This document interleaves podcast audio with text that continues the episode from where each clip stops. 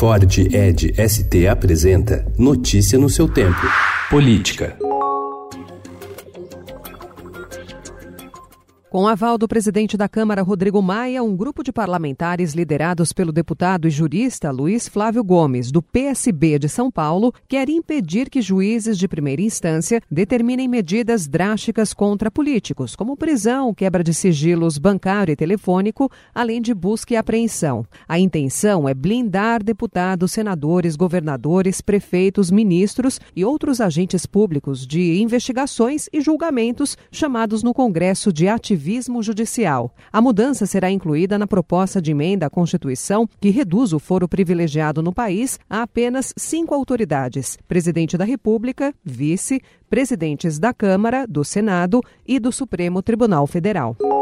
A Força-Tarefa da Lava Jato em São Paulo denunciou o ex-presidente Lula e seu irmão José Ferreira da Silva, o Frei Chico, por corrupção passiva continuada. Segundo o Ministério Público Federal, entre 2013 e 2015, Frei Chico, sindicalista com atuação no setor do petróleo, recebeu mais de um milhão de reais por meio de pagamento de uma mesada, que variou de 3 a 5 mil reais e que era parte de um pacote de vantagens indevidas oferecidas a Lula em troca de benefícios obtidos pela Odebrecht em contratos com o governo governo federal.